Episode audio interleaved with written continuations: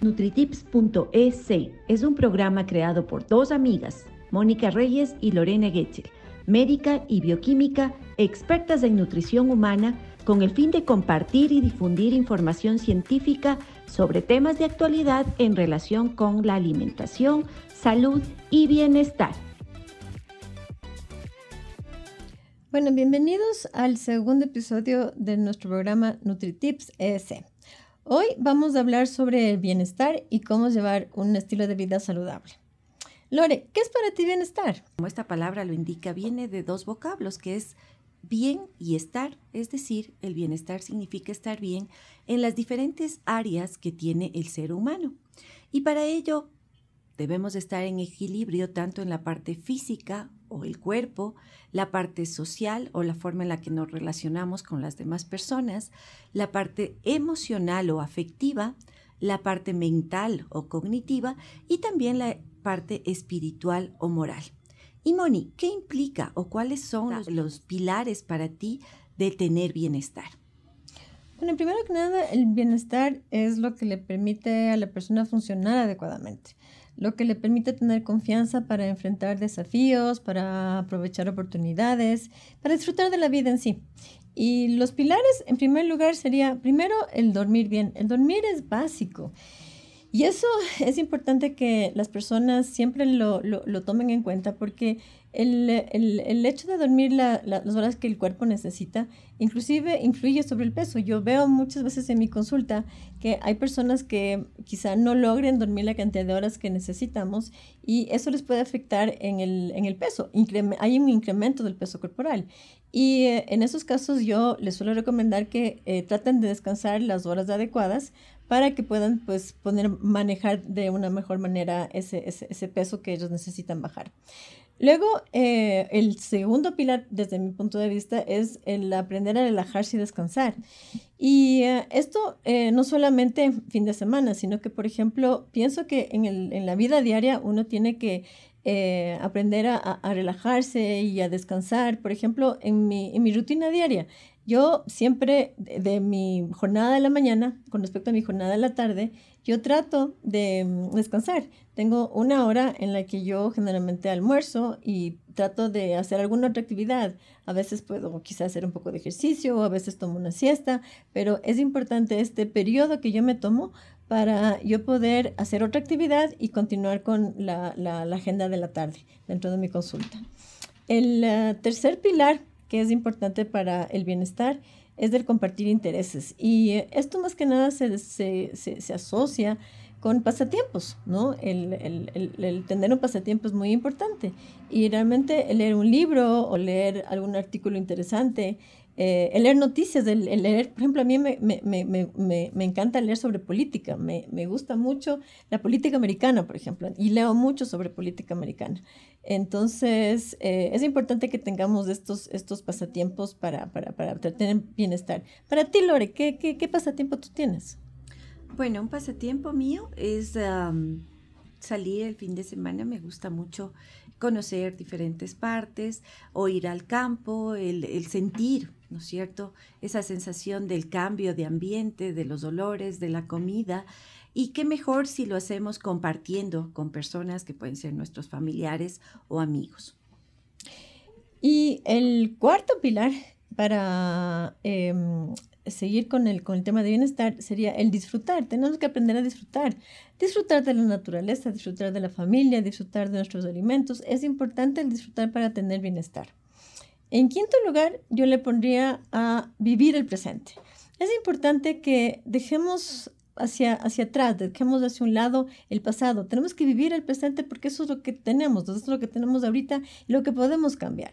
El, el futuro todavía nos llega, el pasado es lo que tampoco podemos cambiar y el presente es realmente lo que nos va a permitir el expresar ese bienestar que nosotros, en el que nosotros debemos vivir. En sexto lugar, tenemos eh, involucrarse con otros. Eh, es muy importante ahora, a lo menos que vivimos en, pandemia, el uh, aprender a involucrarse con otros. Afortunadamente yo tengo la suerte de ir al consultorio, yo interactúo con pacientes, entonces yo realmente no he tenido esa eh, carencia de, involucrarme con, con, otras personas. Pero, por ejemplo, tú, Lore, que estás dando clase ahora online, ¿cómo ha sido para ti esta falta de interactuar con tus alumnos? Bueno, yo creo que somos personas que, nos adaptamos, ¿no? Y en realidad al, inicio de la pandemia sentimos muy fuerte el tema aislamiento, el estar solos y, solo estar con la familia cercana. Pero a medida que nos fuimos adaptando a estas nuevas circunstancias, creo que nos hemos vuelto expertos en utilizar herramientas digitales que nos permiten tanto acercarnos a la familia, a los amigos e igualmente a las clases, ¿no?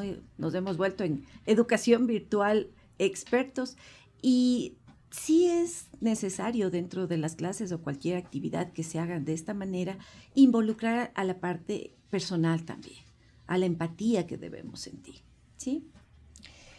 El ah, séptimo pilar, eh, yo mencionaría que es importante el pedir y aceptar ayuda. Y esto me parece que es muy importante porque muchas veces uno tiene problemas, tiene dificultades por las que está atravesando y es importante el, quizá acudir a un amigo que le dé un consejo o quizá a donde un pariente o para, que, para, que nos dé un consejo. E incluso eh, en ocasiones es importante que no sea una persona de nuestro entorno, de nuestra familia o de nuestro círculo más cercano, sino que a veces sí necesitamos de la ayuda de un, de un psicólogo e inclusive de un psiquiatra. Eh, mucha gente le tiene mucho temor a la palabra psiquiatra, pero hay que pensar en que la depresión es una enfermedad y como tal eh, la carencia de neurotransmisores que mm, eh, ayudan a, sentirnos bien eh, puede terminar en una depresión y muchas veces quizá no acudimos donde ese especialista, donde el psiquiatra, para que mm, aprenda a manejar, para que nos ayude a manejar esa, esa, depresión y pues esa, esa, esa dificultad para buscar ayuda pues va a afectar nuestro bienestar. Como em, eh, octavo pilar, yo diría que eh, e, es, importante realizar actos de generosidad y no solamente con el dinero. Yo soy de las personas que pienso que eh, es importante, por ejemplo, el, ir a visitar a tus papás, el, dar ese tiempo a tus papás es importante para sentir bienestar. O ah, llamar a un amigo, o sea, sabes que un amigo está pasando por dificultades y ese tiempo que uno le da a esa persona es extremadamente importante para uno sentir bienestar, porque no solamente es recibir uno lo importante para tener bienestar, sino el dar. Y eso que el dar es un pilar fundamental para poder uno sentir bienestar. Luego, como noveno pilar, tenemos el liberar el estrés. Y el liberar el estrés implica el descansar, el meditar, el hacer ejercicio, el eh, pasar en la naturaleza. Eh, como decía Lore, ella le gusta mucho el, el, fin de semana, el salir con la familia a disfrutar la naturaleza. Y eso es muy importante para liberar el estrés que pues tenemos día a día en nuestras actividades diarias. Y finalmente cuidarse, pero cuidarse en todo sentido. Eh, tratar de vivir una vida saludable, tratar de comer saludable, tratar de comer bien. O sea, en conjunto, cuidarse para, para de esta manera poder tener bienestar. Lore, y ahora, por favor, háblanos, ¿qué es para ti un estilo de vida saludable? Bueno, un estilo de vida saludable es el que te lleva a tener bienestar y eso significa tener una vida plena, es decir, tener bienestar físico, mental, social, emocional, intelectual. Y para ello hay seis hábitos muy importantes que debemos cultivar y realizar, si es posible, todos los días. El primero es consumir una dieta saludable. Sí, decíamos, eres lo que comes. Lo otro es realizar actividad física, que como decía Moni, nos ayuda tanto a liberar el estrés como a sentirnos mejor. El mantener un peso saludable, no fumar. Definitivamente el tabaco no nos trae buenos buenas cosas a, nuestra vida y vamos a tratar en un próximo episodio sobre los efectos que tiene el tabaco. El otro es ingerir alcohol con mucha moderación y dormir suficiente. Veíamos la necesidad de reparar nuestros tejidos, de descansar y resulta que se ha visto que cuando se cumple con estos seis hábitos saludables, las personas tienen incluso una longevidad mayor. Y solamente cumplir con uno de estos hábitos hacen que las personas vivan dos años más. ¿Se dan cuenta lo importante que es seis hábitos que yo debo cuidar día a día para estar mejor. Y ahí es cuando vienen los criterios de salud, ¿no es cierto? Ya no se dice solamente que la salud es la ausencia de la enfermedad, sino que la Organización Mundial de la Salud ahora dice la, la salud es el estado de completo bienestar físico, mental y este concepto va mucho más allá de no tener enfermedades, es sentirnos bien. Y entonces, Moni, para sentirnos bien, una parte muy importante es la alimentación. Cuéntanos, ¿qué herramientas existen para poder tener una alimentación saludable? Bueno, pues los países eh, han trabajado en tener guías alimentarias. Y así vemos que, por ejemplo, en los Estados Unidos existe mi plato, ¿sí? Eh, en Canadá existe el plato. En Ecuador se ha, desarrollado la cuchara saludable, que son herramientas que nos permiten tener una guía de cómo alimentarnos, cómo saber y alimentarnos mejor. Entonces, em, algunas de estas guías inclusive eh, incluyen ejercicio, que también es muy importante que sea parte de, esta, de, estas guías que ahora se utilizan eh, mucho actualmente. Y Lore, cuéntanos em, algo más sobre estas guías. Bueno, estas guías, las guías alimentarias basadas en alimentos son una herramienta, ¿no? Que están enfocadas a la población, como tú decías, para que se alimente mejor, para que realice actividad física y están relacionadas directamente a personas mayores de dos años y sin necesidades dietéticas especiales, o sea, personas que no tengan enfermedades. Y se pueden aplicar a cualquier edad. No es necesario tener una edad específica para comenzar a cuidarse. A cualquier edad podemos estar saludables.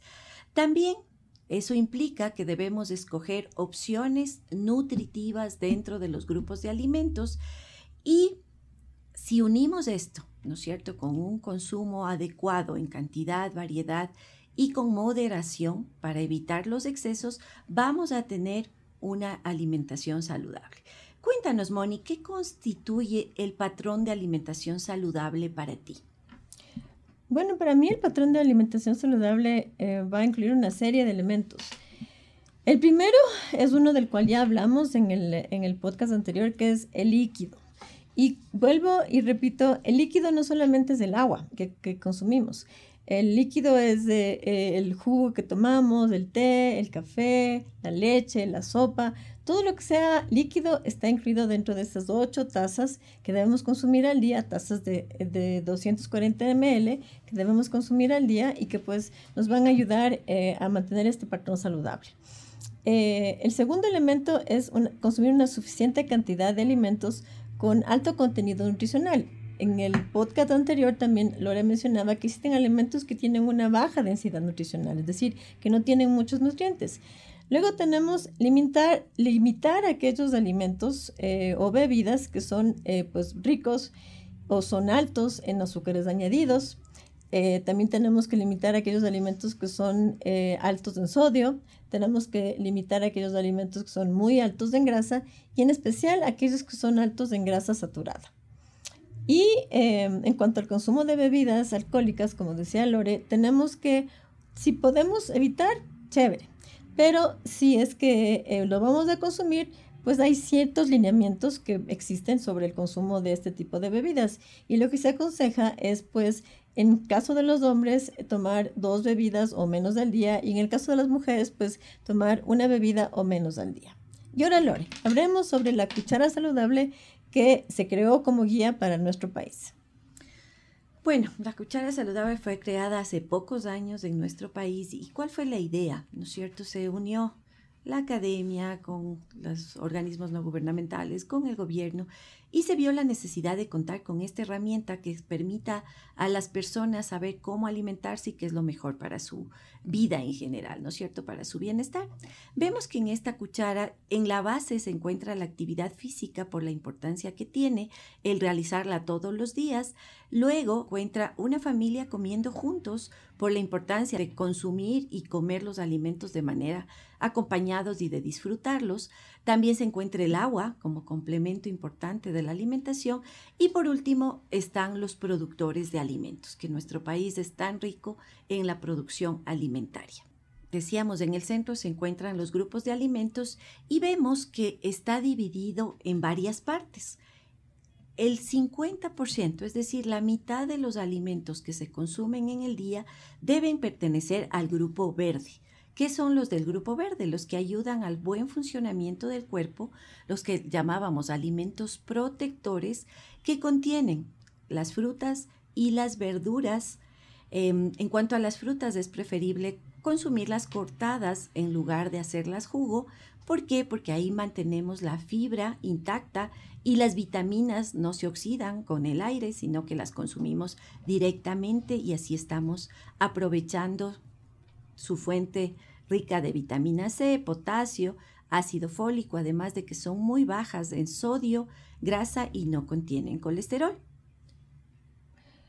Y las porciones de este grupo, pues, eh, eh, son con respecto a las frutas, es una taza de fruta cortada, de fruta fresca cortada, o una media taza de fruta cocida, o una media, eh, una media taza de, jugo puro, por ejemplo, jugo de naranja.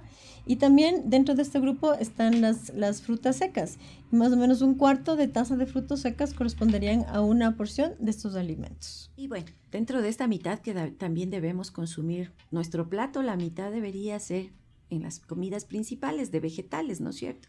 Que es mejor consumirlos frescos porque son muy ricos en fibra, en potasio, en ácido fólico, en vitaminas y en minerales. Las porciones de este grupo son pues una taza de vegetales crudos, eh, una taza de jugo de vegetales y cuando estamos hablando de, de, vegetales de hojas verdes, como por ejemplo la lechuga o estamos hablando de la espinaca, estamos hablando de dos tazas de estos alimentos como porción del grupo de vegetales. Y cuéntanos, Moni, ¿qué otro grupo de alimentos se encuentra dentro de la cuchara? Bueno, dentro del, del grupo de la cuchara saludable también tenemos al grupo azul. Al grupo azul pertenecen panes, cereales y tubérculos que nos van a aportar especialmente carbohidratos. Esto obviamente nos va a ayudar a tener energía, pero también este grupo es muy rico en eh, vitaminas, en vitaminas especialmente del grupo B. Y también vamos a tener dentro de este grupo eh, minerales como hierro, magnesio y selenio. Las porciones de, estos, de este grupo de alimentos es básicamente es una rebanada de pan o también tenemos dentro de este grupo una media taza de puré o una media taza de mm, eh, arroz o una media taza de pasta. Eh, todos estos corresponden a porciones de este grupo. Eh, también dentro de este grupo estaría el canguil, por ejemplo, y tres tazas de canguil, obviamente hecho sin aceite, representa una porción de este grupo de alimentos. En el grupo de los cereales, ¿no? Es súper importante tratar de consumir los integrales. ¿Por qué? Porque eso nos va a aportar la fibra, mientras que cuando los comemos ya refinados, esos ya no tienen casi fibra. Entonces recuerden incluir cereales integrales. Otro componente importante dentro del patrón dietético, decíamos la mitad, frutas y verduras, un cuarto, cereales o panes o tubérculos, y el otro cuarto, debe ser ocupado por alimentos que nos proveen em, proteínas o que son los alimentos formadores. Dentro de esto están las carnes, los huevos, las leguminosas y los lácteos, que además de las proteínas contienen vitaminas del grupo del complejo B, vitamina E, hierro, zinc y magnesio.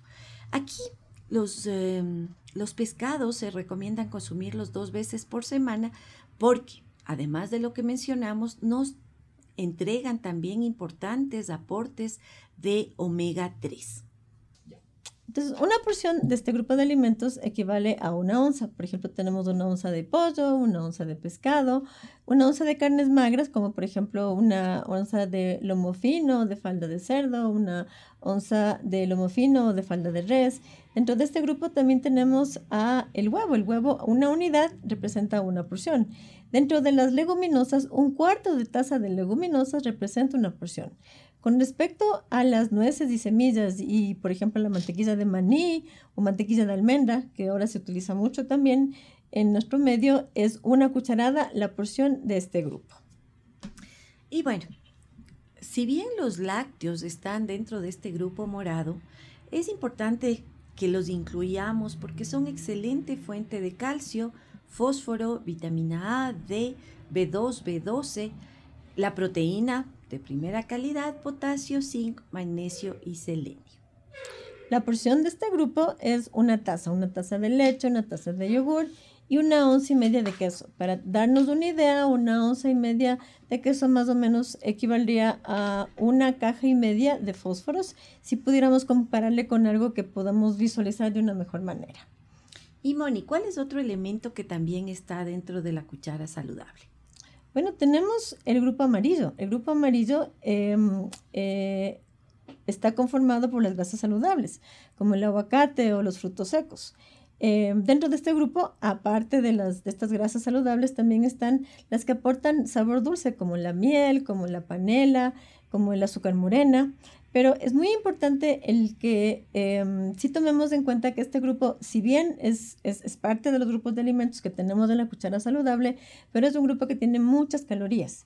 Y uh, esto en la consulta es una pregunta muy, muy frecuente porque mucha gente me dice, yo como muy saludable, yo como mucho aguacate y eh, tengo, por ejemplo, tengo, eh, eh, tengo un arbolito de aguacate en mi, en, mi, en, mi, en mi finquita o mi propiedad y yo me como un aguacatito todos los días. Entonces, yo le hago hincapié a ese paciente que lamentablemente el aguacate es una grasa sana y muy sana, pero lamentablemente la cantidad de calorías que podemos encontrar en ese aguacate es excesiva y quizá eso es lo que le está llevando a un aumento de peso, por lo cual tenemos que tener mucho cuidado con los alimentos de este grupo.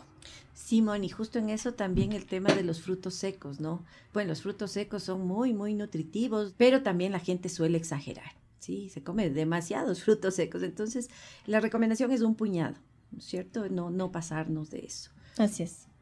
Bueno, hoy hemos hablado sobre bienestar, hemos hablado sobre alimentación saludable y escúchanos en nuestros siguientes episodios de podcast donde hablaremos sobre otros componentes del estilo de vida, como son la actividad física, como son mantener un peso saludable, como son el hábito de fumar y sus consecuencias, y em, entre otros eh, temas que pues iremos topando en los diferentes podcasts que vamos a tener. Y bueno, los NutriTips de este episodio son, mente y cuerpo están totalmente vinculados. ¿sí? El bienestar se asocia con un estilo de vida saludable. Dentro de lo que es importantísimo llevar una alimentación saludable que es fundamental para la salud y la longevidad. Para la alimentación saludable debemos y tratemos de escoger alimentos nutritivos y bebidas ricas en nutrientes. Como cuarto eh, eh, que podemos sacar como conclusión de este episodio es hacer ejercicio. Es hacer ejercicio y em, eh, el comer en familia. Comer en familia también es parte del bienestar que hemos hablado durante todo, eh, todo, todo, todo este episodio eh, y lo consideramos como, como, como, un elemento importante para eh, el llevar un estilo de vida saludable. Y por último, debemos mencionar que tu plato debe ser colorido para que te brinde una variedad de vitaminas y minerales y recuerda que la mitad de tu plato tiene que ser frutas y verduras, un cuarto tiene que ser proteína y un cuarto tiene que ser carbohidratos. Esto es muy importante. Les repito, la mitad tiene que ser frutas y verduras, un cuarto debe ser proteína y un cuarto debe ser carbohidratos. Les esperamos en nuestro siguiente episodio de NutriTips S. Hasta pronto.